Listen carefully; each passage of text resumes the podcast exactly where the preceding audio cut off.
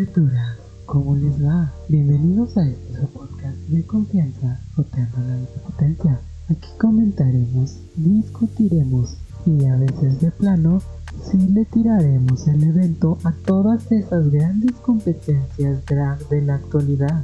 Hoy hablaremos sobre el episodio 5 de RuPaul's Drag Race All Stars y obvio que claro, pero que por supuesto que también sobre el estreno y el primer episodio de Canada's Drag Race en su primerísima primera temporada. Quédate, acompáñanos. Si no nos conoces, bienvenido a este tu podcast de confianza, en donde compartimos noticias y de opinión varias sobre el mundo drag y dos que tres cositas del mundo arcoíris. Pásale, pásale sin pena alguna. No se te olvide pusharle a like, compartir y comentar si te gusta lo de acá. Ahora sí, jotearle duro pues, que para eso estamos.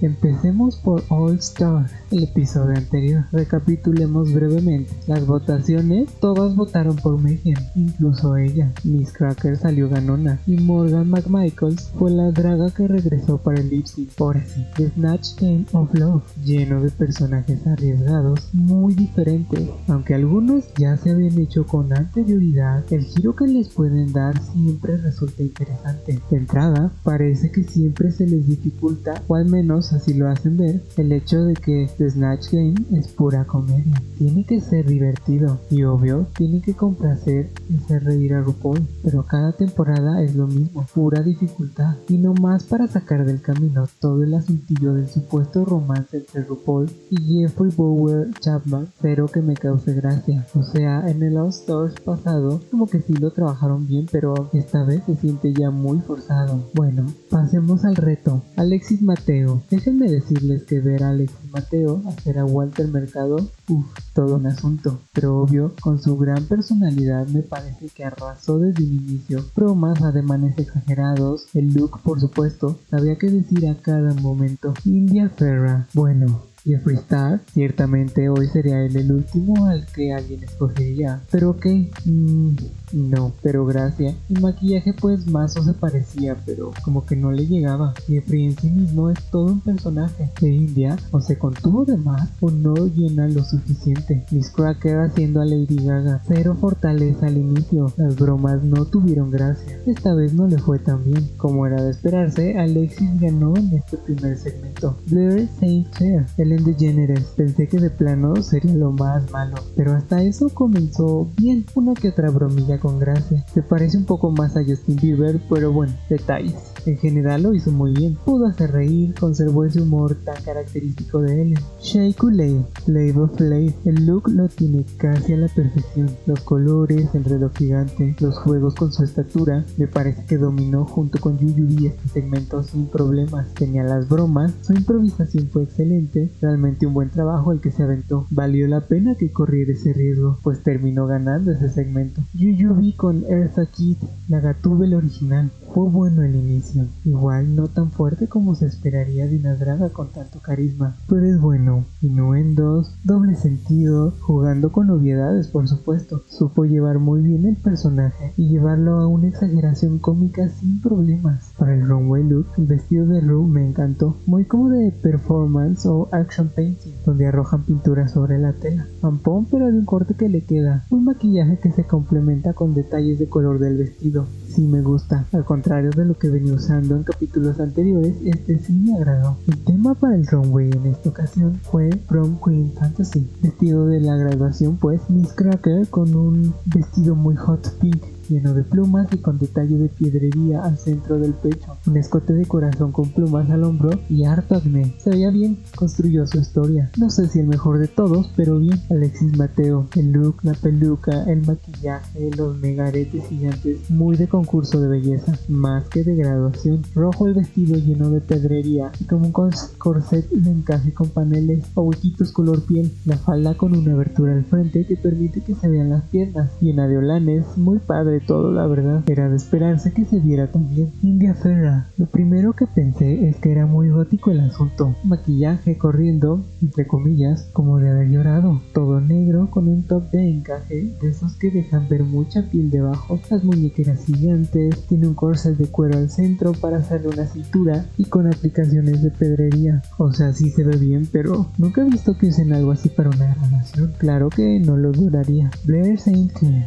un vestidazo rojo, con la parte superior como una chaqueta de un traje, un sombrero rojo también, maquillaje muy de los años 20 del siglo pasado, con unas ondas del cabello pegadas, también muy de esa época. Una figura impecable, le queda súper bien, una excelente construcción del vestido. Yuri me recuerda a una prom muy de los 80, un vestido corto con mangas gigantescas, todo en tonos lilas, lleno de mariposas, una falda de tul bastante sustanciosa, un cabello voluminoso y alborotado. Me gusta, es diferente al resto y se ve mejor que en runways pasados. Shea nuevamente eligió un estilo muy diferente, con un vestido lleno de paneles de esos que dan la ilusión de desnudo en la parte del busto y los laterales. Una, una falda rosa con interiores rojos que se abre al centro, al frente, y del tocado, como no ver la referencia a ese fatídico lip sync lleno de pétalos de rosa que hizo que perdiera la corona en su temporada. El, el cabello azul se le ve súper bien porque funciona solo como un detalle que no opaca el resto del atuendo. En cuanto a las críticas de los jueces,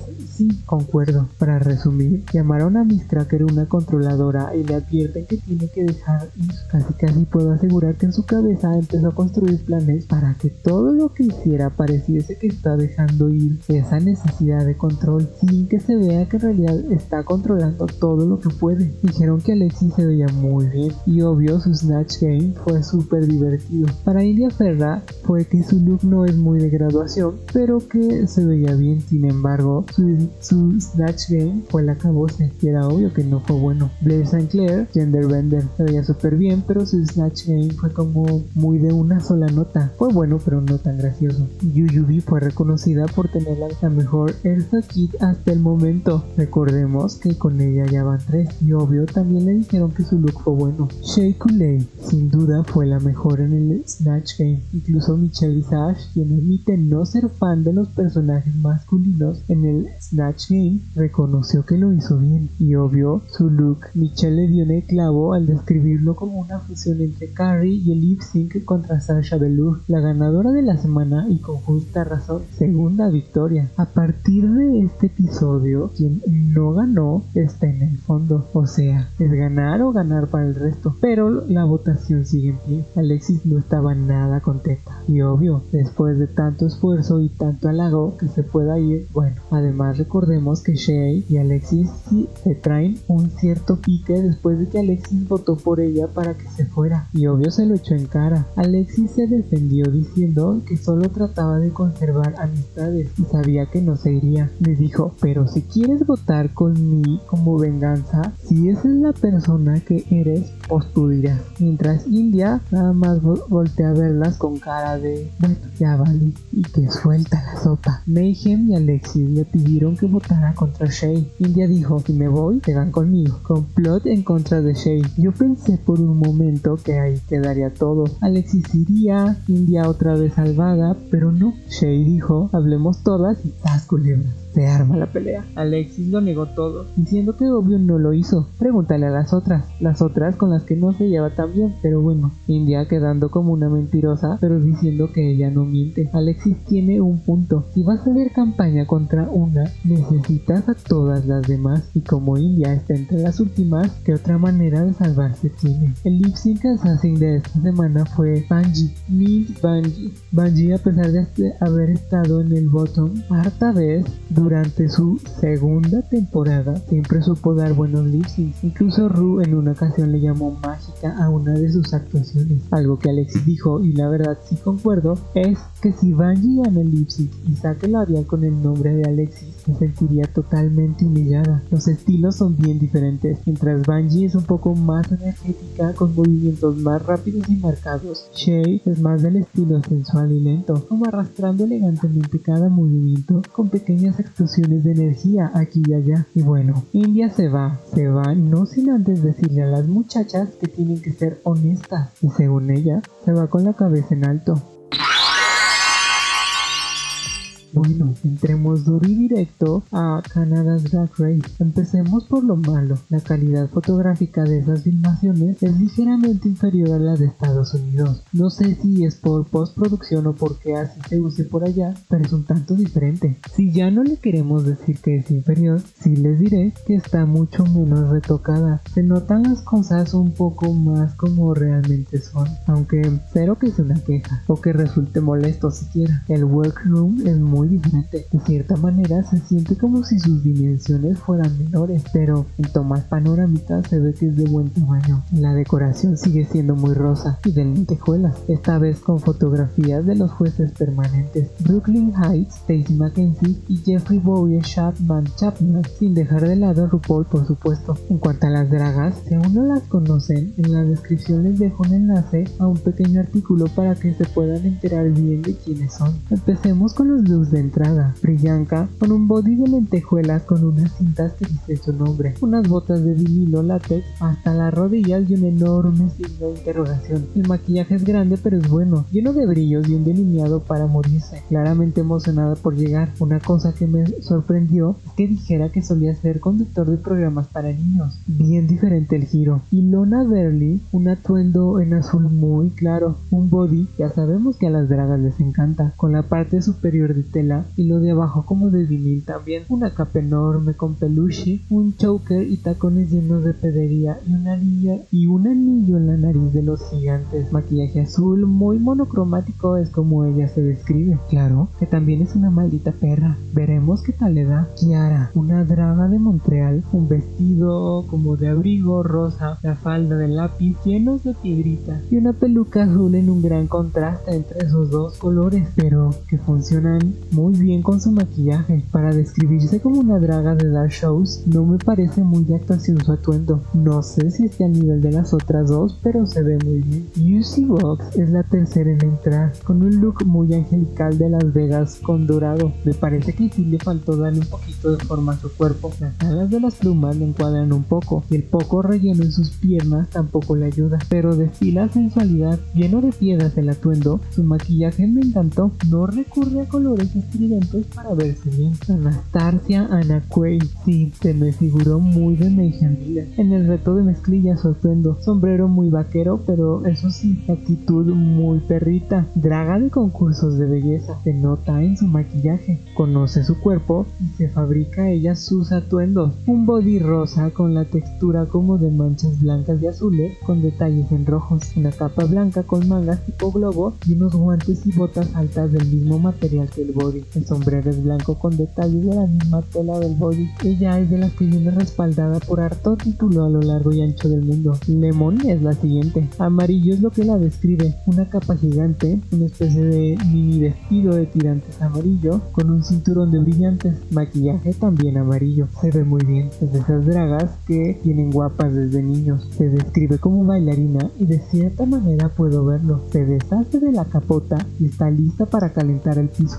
Niña tiene historia en la escena drag de Nueva York que es altamente competitiva. Veremos si es cierto que puede. Scarlett Bobo, un atuendo primordialmente negro, chaqueta y falda de cuero con tiras de color y una que otra piedra, peluca verde y buen maquillaje. No sé si para los 12 años que lleva siendo la drag queen será tan buena imagen, pero una imagen o un estilo punk y rockero si lo tiene. Conocida por las demás, sí es. Kain es la que sigue y llegó leyendo a todas. Un full body blanco y negro con una mitad y mitad, pero hecho de mera lentejuela. Un sombrero blanco y un listón y la harta pluma negra. Esta mujer ha logrado mejorar a lo largo de los años a pesar de su corta edad. Tiene solo 21. Boa, Circus Freaks por las reacciones de las otras dragas. Pero cualquiera que se atreva a llegar con un traje de vaca, siendo raptada por un platillo volador, tiene un acierto en mi libro. Un body y otro de vaca, una peluca con un sombrero, algo así en forma de ovni y rayito secuestrador, una reina grande que sabe hacer una entrada para recordar y la risa está servida con esta draga. Rita Vaga, una draga neón con lentejuela de colores y efecto holográfico, un traje a primera vista muy simple, pero que de hecho con varios detalles, como las mangas que parecen hombreras y con acabados de neón y un cuello alto, también en neón. A pesar de que todos los acentos de neón son de un solo color, ni de chiste es un atuendo tan sencillo. Legendaria en la ciudad de Montreal y con historia en la escena drag, veremos si le puede enseñar dos que tres cositas a las nuevas dragas. Llegando con un look muy de cruza entre un mimo, Mickey Mouse y Coraline, llega Jimbo. Ciertamente sabe cómo dejar a las demás calladas con un look nada más, un traje de vinil, una falda bombada, corta con hombreras y un corset, todo negro, con unos acentos como de agujetas blancas corriendo en todas las uniones y unas botas altas, altas, altas, altas. El maquillaje no se me hizo tan bueno, sobre todo porque a pesar de que sea en blanco y negro, no lo trajo al resto de su cuerpo ni al cuello siquiera. Tainomi Banks. Bueno, si no había llegado una de las fuertes, enteré de que si entro en la temporada. Un full body hecho casi casi que de cristales, unas botitas negras, maquillaje en su punto y una coleta alta, pelirroja, maquillaje rojizo con tonos dorados. Se nota que sabe qué hacer y trae actitud para repartirle a todas. Un look sencillo en comparación pero ni de chiste se queda atrás. Déjenme decirles que en las cortinillas en las que aparece RuPaul se ven más naturales. Su maquillaje no está tan cargado como en las otras. Se ve muy bien de hecho. Los premios esta vez son algo diferentes. 100 mil dolaritos, eso sí es igual. Pero ganan un año de estadías en una cadena hotelera. No maquillaje al parecer. El mini challenge estuvo un poco raro. No sé si es una actividad muy canadiense o qué. Solo tenían que escalar una rampa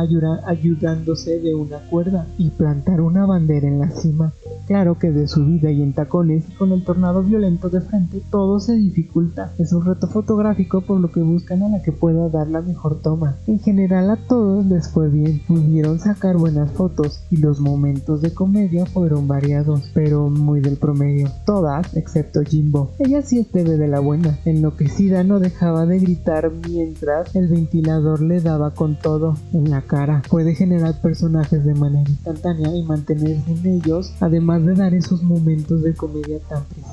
Kain resultó la ganadora del mini challenge, obvio. Para el Maxi Challenge o Runway Challenge tenían que crear un look usando material de diferentes cajas que les proporcionan, llenas de temáticas canadienses y telas muy características de lo que se piensa es Canadá. Kain se quedó con la caja del Yukon Gold Digger, una provincia de allá con la minería y la exploración como parte de sus actividades económicas primordiales y le asignó las cajas al resto. Lemon se quedó con la caja de Jocks Scraps muy deportivo el asunto. Ilona se quedó con Muskogee, basado en Muskoka, distrito de Ontario, casi casi paraíso otoñal con harto lago. Brita Vaga obtuvo Quebec Froid, la caja del frío invernal que suele azotar esas tierras. Jimbo se quedó con la cajita arco iris, bastante apropiada si me lo preguntas. Priyanka se quedó con Fishy. Boa se quedó con Man of, Man of Green Gables, basado en el libro Ana de las Tejas Verdes de la escritora,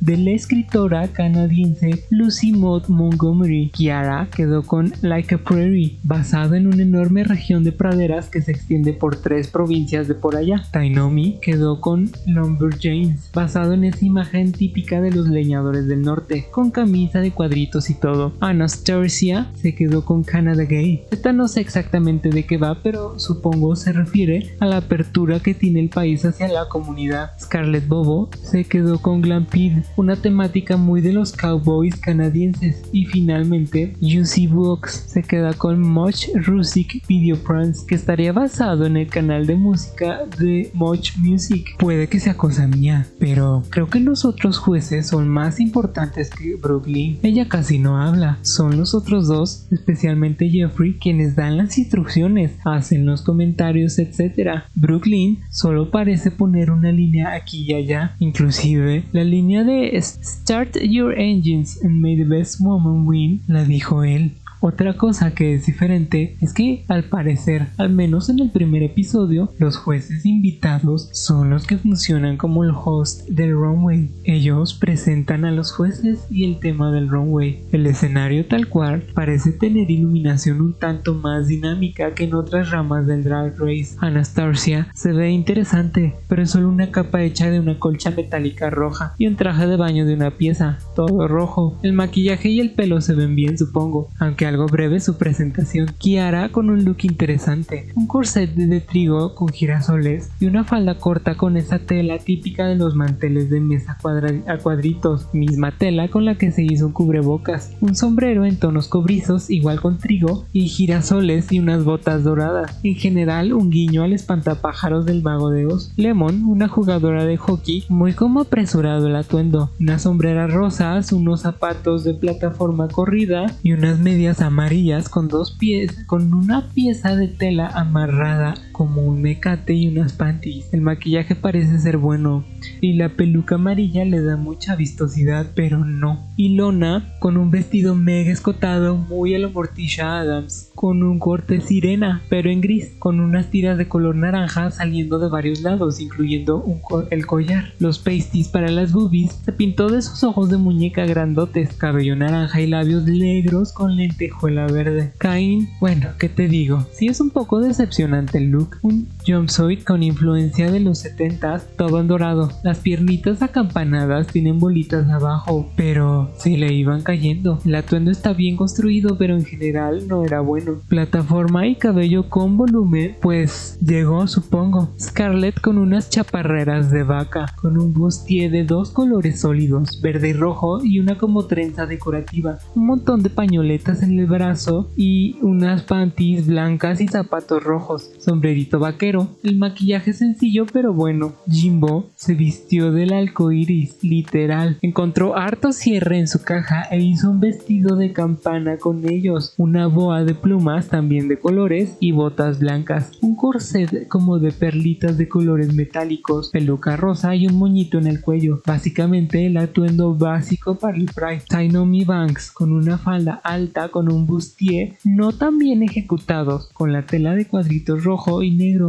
muy de leñador. Sí, una capa de color azul y un montón de calcetines de adorno, botas negras y su runway también se me hizo muy corto, como que no les dan el mismo tiempo a todas. Boa con un corset verde decorado con moños verdes, dos piezas de tela verde también a modo de falda con aberturas laterales y unas papas como boobies, pelucón rojo para contrastar y labio rojo, una corona hecha de papas también, un buen detalle, tiene carisma y se nota, puesto que el atuendo no es el mejor pero sabe venderlo como debe. UC Box nuevamente con influencias disco, en un trajecito de dos piezas, una ombliguera y una falda corta de color blanco, con un montón de pedacitos de CD a modo de espejos y unas trenzas rositas para rematar unos tacones brillantes, pelucón rubio con copete recto, se ve bien, como muy, cute el atuendo, aunque no está tan pulido como debería. Priyanka con un traje de baño de dos piezas, todo muy sencillo, pero a la vez con harto detalle. Decoración con perlas, una como banda de reina de belleza, pero rayada, un poco de redes de pesca para decorar y los zapatos rojos con brillantes y patitas de cangrejo. Ese detalle me gustó. Rita Vaga con un chal con un cuello hecho de guantes de rellenos, todo muy abrigados. Cuando se lo quita deja ver un mini vestido de un hombro azul con escarcha blanca en el hombro. El maquillaje es bueno,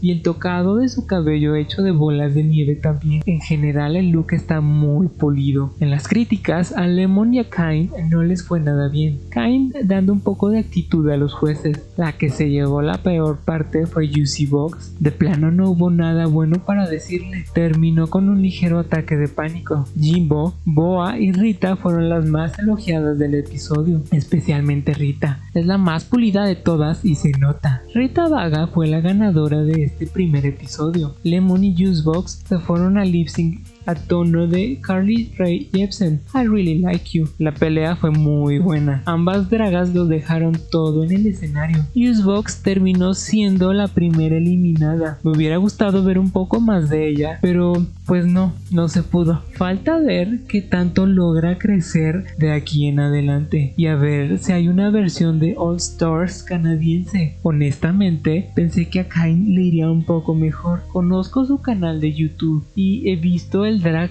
que puede hacer, pero la actitud que tuvo o que le dieron en edición está lejos de ser la más apropiada. Espero realmente que no le den el edit de villana, porque no es en realidad así, es de esas dragas socialmente conscientes.